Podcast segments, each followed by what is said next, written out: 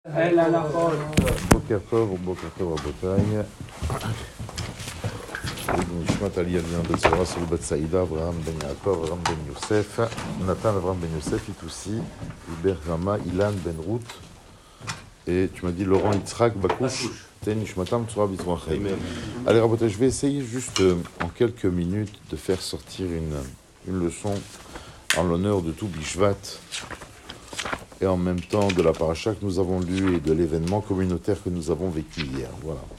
Si vous me permettez de définir la, on va dire l'émotion qui nous a traversé hier, pour moi ça s'appelle de l'authenticité. Voilà, c'était juste une soirée authentique où les gens étaient là euh, pour, faire la, pour faire la mitzvah, pour, pour sanctifier le nom d'Hachem, tout simplement. Naturellement, chacun, avec sa femme et ses enfants. Euh, et je vous dis franchement, ce genre de moment dans la vie ne se trouve pas à tous les coins de rue. En fait, c'est des, moments authentiques parce que il n'y a, pas de fioriture. Voilà. Il y a- on est- il n'y a pas dans superficie. On est dans la simplicité la plus, absolue et dans le respect du motif qui nous amenait à nous réunir. Voilà. Je ne vais pas m'étendre sur ça.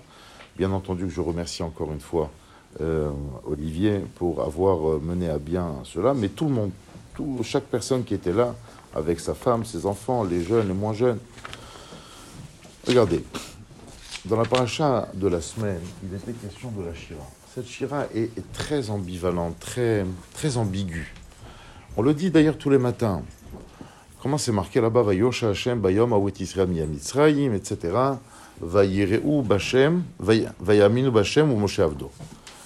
C'est marqué, ils ont eu peur. Je sais pas, c'est un moment exaltant. La Shira, c'est super, on est content. C'est comment dire, la Darka, c'est la Darka, c'est ça. Super content, c'est un soulagement exceptionnel. Vaillirez où? Ils ont eu peur. Et seulement après, ils ont cru. Bizarre. Az Yashir Moshe Ouvne Israël? Dis-moi, Az Yashir Israël. Le peuple d'Israël, euh, et Moshe Rabbeinu, avec tout le monde. Moshe Rabbeinu, c'est aussi un juif comme tout le monde, non? Bah, À part le fait d'être un leader. Il est aussi un juif comme tout le monde. Moshe Ouvne Israël? On dirait qu'il y avait deux Shira dans la même Shira. D'accord? Bon, il y a pas mal, pas mal de, petites. euh, je ne sais pas si vous avez remarqué, la paracha au début, au milieu, à la fin, est, est remplie de plaintes. Hein, on a soif, et qu'est-ce qu'on va devenir? Comme je dis Shabbat d'ailleurs, l'ironie juive, le sens de l'humour juif apparaît pour la première fois dans cette paracha. Il vient de voir Moshe, il y avait un- les, cimetières en, Égypte ne sont pas de bonne qualité, tu nous as amenés pour mourir dans le désert. Ah, c'est quoi cette Ça, c'est le Shabbat Shira. Ça, c'est censé être la chanson. Euh, on s'exalte devant Dieu. Et c'est rempli de plaintes. Et juste après la Shira, c'est- très violent quand on lit ce, passage où Hachem Nimloch lo Olam Vaed et Myriam elle chante. Et juste après, ah, ils ont marché trois jours. Vaïlonu al Moshe. Ils se plaignent sur manu- euh, Qu'est-ce qu'on va boire?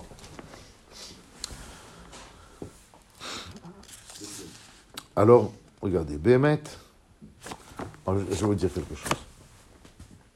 La Emouna que les Bnei Israël ont manifesté à ce moment-là, et d'ailleurs, ça a été le cas pendant presque 40 ans dans le désert, n'était pas une Emouna de référence. Pas du tout ça.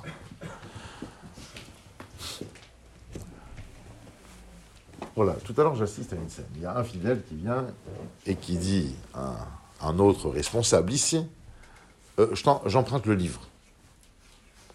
Bon, ben ramène-le.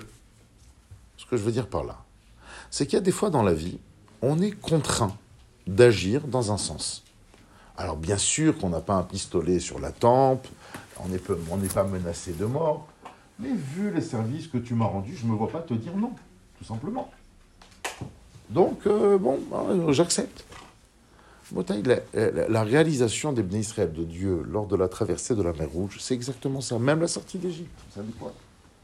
Et la descente de la manne et, le, don de la Torah, tout ça. Dieu s'est manifesté. Ça s'appelle la Emouna, ça Quand Dieu, il change toute la nature, il chamboule le monde pour toi. C'est la Emouna, ah oui. Ah, si Dieu il me fait des miracles, si Dieu il me fait, me gagner à l'euro million, alors j'aurai la Emouna. C'est pas de la Emouna, ça. Cette, une fidélité, c'est justement lorsqu'il y a des raisons de ne pas croire. Lorsque Dieu est caché de là. D'ailleurs, nous sommes à un mois de Purim. Et c'est ça, tout bishvat. Il y a une relation. Hier, on a parlé de la comparaison de l'homme avec l'arbre. Regardez jusqu'où ça va. C'est phénoménal. C'est vertigineux, cette comparaison que la Torah fait entre l'homme et l'arbre. L'arbre a été le premier élément dans la création, je vous parle dans le récit de Bereshit, qui a désobéi à l'ordre de Dieu. D'accord? Pour parler le langage humain. Dieu a demandé à ce que, et peri au seperi, à ce qu'il y ait un arbre fruit qui fait des fruits. Donc ça veut dire qu'à la base, le projet de Dieu était de faire en sorte qu'on puisse manger et l'arbre et les fruits. C'est ça, le projet. dans le passage juste après, qu'est-ce qu'il y a marqué? Non. Seperi, quelque chose comme ça. Et la, terre a fait, la terre a fait sortir des arbres qui font des fruits. Mais l'arbre lui-même n'était pas un fruit. Première rébellion. Première rébellion. Comme par hasard, le seul ordre que Dieu va donner aux humains, c'est quoi? Ne pas manger du fruit de l'arbre.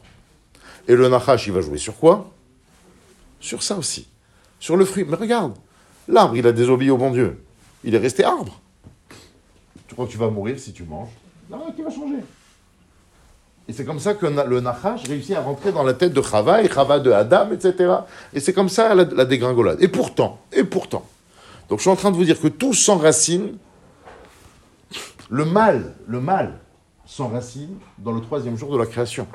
Et c'est fourrages dans le Midrash. Hachem a créé le Yetzerara, le Malach donc les maladies, donc la mort, le troisième jour. Et pourtant, c'est le seul jour dans lequel la Torah dit deux fois Kitov.